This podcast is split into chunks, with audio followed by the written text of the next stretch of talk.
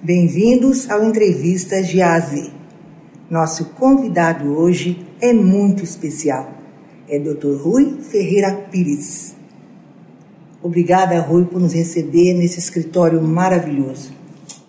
Um prazer enorme estar com você sempre. Lembrando que eu tive a primazia, a honra de estar presente no seu primeiro evento. Meu primeiro evento, ah, em 1982, para a FMC. Isso mesmo. O Rui faz parte da minha galeria de notáveis. Notáveis por inúmeras razões. Onde quer que ele vá, ele deixa a sua marca registrada. Eu tenho profunda admiração e um grande orgulho de estar aqui hoje, Rui. Você sabe disso. Inaugurei esse escritório lindo e você faz parte da minha vida, me acompanha desde quando eu iniciei as minhas atividades com a MZ. Então. Aliás, eu acompanho antes, né? desde as festas beneficentes maravilhosas que Maria Antônia fazia Verdade. em prol dos necessitados com uma generosidade incrível. Sua mãe abria a casa, fazia as festas para os jovens, né? e nós levávamos lá mantimentos, agasalhos, e ela distribuía aquilo para os carentes. E nós vamos voltar hoje um pouquinho no tempo. Vamos falar sobre advocacia, sobre o ramo do direito. Eu gostaria, antes de tudo, Rui, saber por que você escolheu esta profissão. Pois é, ah, quando jovem, né, nós temos sempre diversas ideias na cabeça. E o meu pai sempre foi um grande entusiasta do direito. Ele dizia: olha, o direito uh, é uma profissão plurima, né, que lhe abre diversas oportunidades na no Ministério Público, na polícia e mesmo na advocacia. E meu pai dizia: mais do que isso, o contexto filosófico do direito lhe permite ter uma visão mais humanista do mundo, um conceito melhor, um conhecimento maior ele foi um grande incentivador. Cursei na, na Faculdade de Direito da PUC, tenho um grande orgulho de me formar lá. E comecei a trilhar desde cedo a carreira, com muito trabalho, muita dedicação. Lembrando que lá nos, nos, nos anos 80, a advocacia era uma coisa completamente diferente do que é hoje. Conta pra gente. pois é, naquela época nós não tínhamos computadores, aliás, tínhamos Verdade. os mainframes, os computadores gigantes, e nós advogados nos valíamos de uma máquina de escrever Hamilton 45, aonde datilografávamos, né? E com quatro papéis carbono para que nós tivéssemos as, As cópias. cópias. necessárias, né? As máquinas de xerox estavam começando a surgir e fazemos aquilo de uma forma manual, quer dizer, portanto, nós tínhamos que refletir muito antes de colocar no papel. Né? Não, não tínhamos uma tecla delete para voltar atrás, apagar e colocar. E um erro ali custava caro, né? custava tempo. E, e mais, quer dizer, era completamente diferente. Nós fazíamos as petições, levávamos as petições ao cartório do distribuidor, as distribuições processuais eram feitas às três horas da tarde, com o juiz diretor do fórum aqui em Campinas. E, incrível que pareça, quer dizer, o sistema que se adotava eram as roletas de bingo. Então, no processo por processo, o juiz corregedor girava, caía um número, né? eram sete varas. Então, aquele primeiro processo ia para a primeira vara e assim sucessivamente. Era o sistema de distribuição que nós tínhamos. Os processos eram físicos, eram papéis. E interessante, os processos eram literalmente costurados. Quando nós chegávamos no cartório, o processo estava em costura. Por que costura? Quer dizer, eles faziam os furos necessários nos papéis e passavam barbante e costuravam aqueles processos. Imagina o trabalho de um escrevente costurando processos. Hoje, é? a tecnologia, os avanços tecnológicos, hoje nós não temos processo em papel. Não, Todos mas- os processos hoje são, ah, são virtuais, né? são Digitalizado. digitalizados.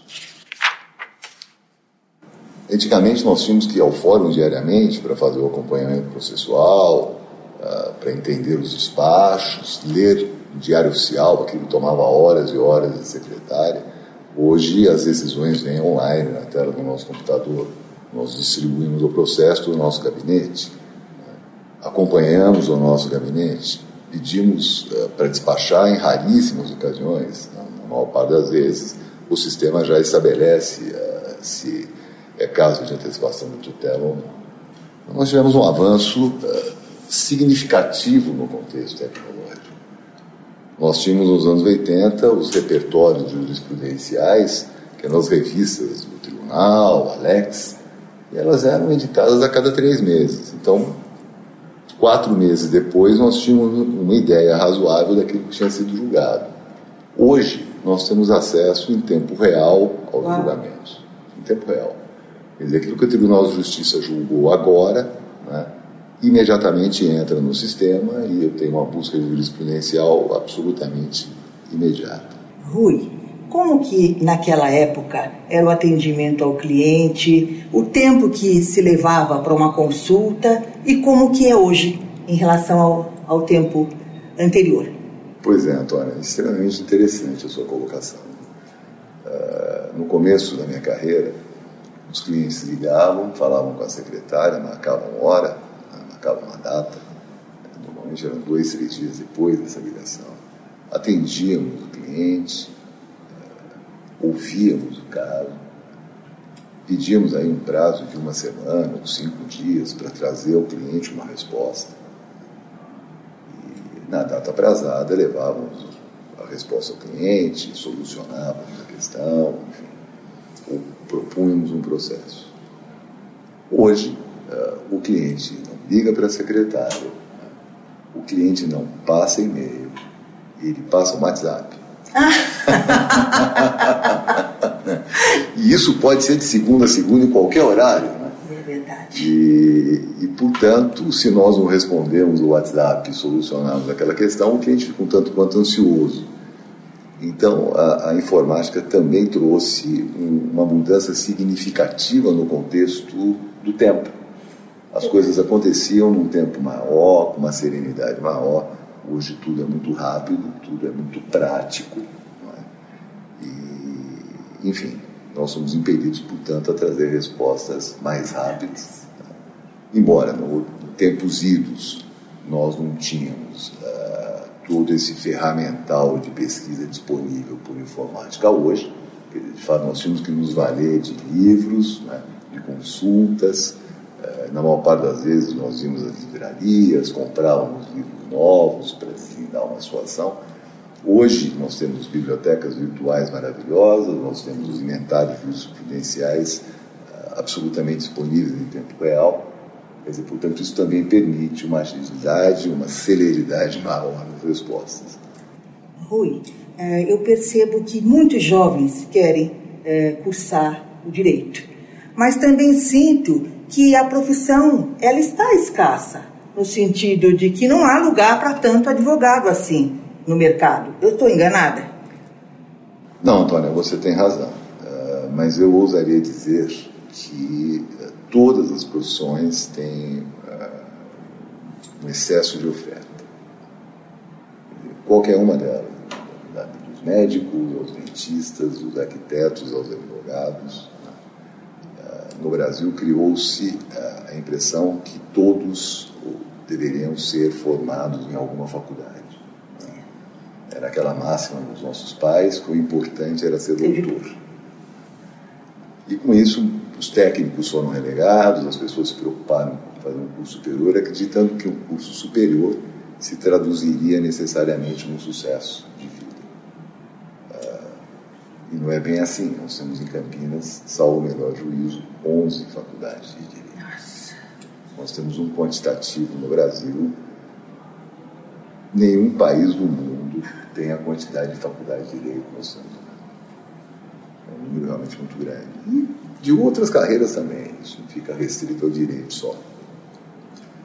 Eu sempre me pergunto, será que esses milhares de jovens que ingressam em Campinas, em Campinas, nas faculdades de direito, têm vocação para o exercício da profissão? São vocacionados para isso? Têm a compreensão necessária da filosofia, da estrutura filosófica por trás de direito, justiça. Enfim, eu acho que nós poderíamos ter técnicos, ter profissionais em diversas áreas e não necessariamente tentar formar uh, em faculdade toda a população. Queria saber um pouquinho sobre a Ferreira Pires Advogados. É, quais as áreas de atuação aqui? Olha, o escritório tem uma vocação para o direito empresarial desde os primórdios da Ferreira Pires Advogados. O escritório tem especialistas em direito societário, direito tributário, direito ao consumidor, direito civil, direito do trabalho, direito previdenciário. Né? Quer dizer, nós temos, uh, portanto, especialistas aqui aptos para trazer solução para os clientes no âmbito empresarial em quase todas as áreas. Ferreira Pires Advogados eh, tem parcerias internacionais? Sim, nós temos parceiros uh, dos Estados Unidos principalmente. Em todas as áreas? Não, não. Nós temos algumas áreas específicas principalmente no que diz respeito à constituição de empresas dos Estados Unidos.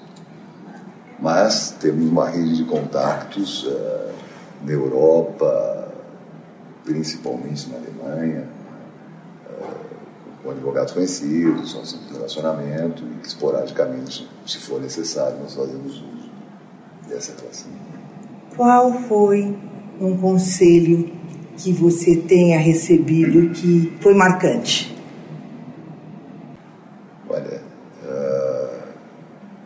grande conselho que eu recebi na vida foi do meu pai. Que ele dizia: ah, seja humilde e eleja seus ídolos e siga-os.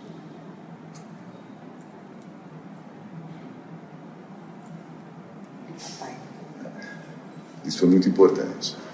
Quando a gente tem humildade de reconhecer, humildade de, de compreender e capacidade de escolher a pessoa certa para aprender com ela, eu acho que foi muito importante para mim.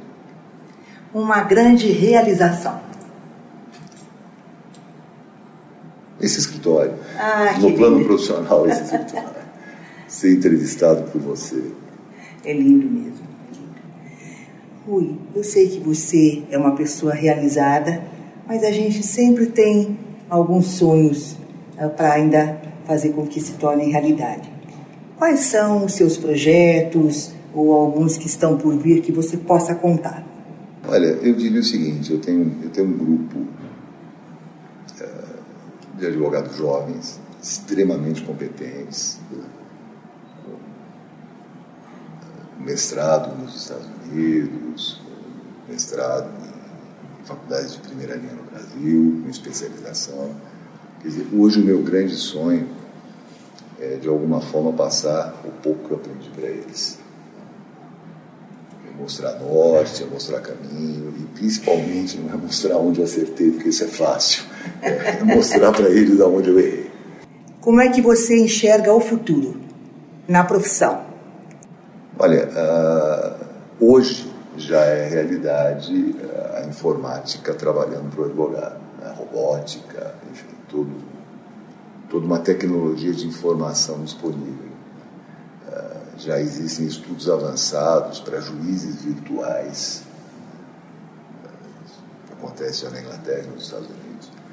E, por incrível que pareça, as sentenças proferidas pelo computador são mais eficientes do que as sentenças proferidas por juiz.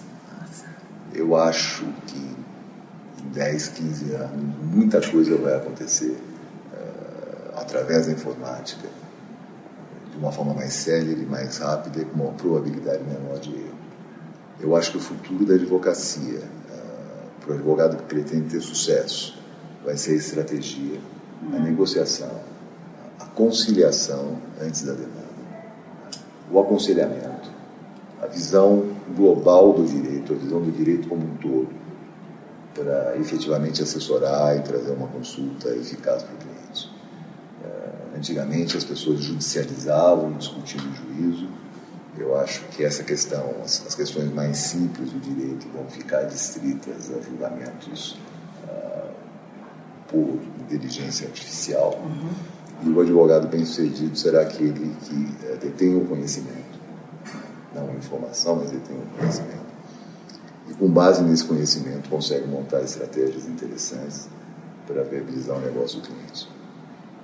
Quem segue aqui na sua linhagem familiar, seu filho? Meu filho e minha filha. Minha filha, ah, é, a Isabela, foi para os Estados Unidos, ela fez um curso de pós-graduação em Ford, ficou dois anos estudando lá, fez um estágio na ONU. Eh, meu filho começou com economia, fez dois anos de economia, era vontade dele. No segundo ano, ele me procurou para um almoço, falou: pai, eu quero ser advogado. Eu falei: o que está entendendo? Que bacana.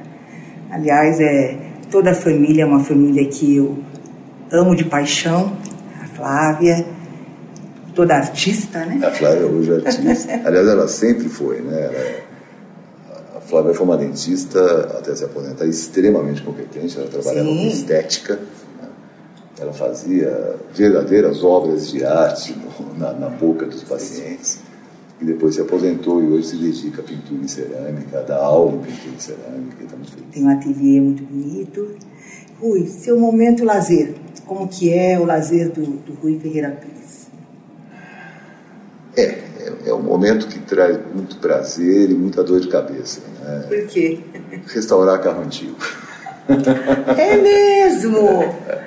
Que bacana. Quer dizer, isso, restaurar carro antigo é alguma coisa que controla a nossa ansiedade, porque qualquer coisa rápida demora dois meses.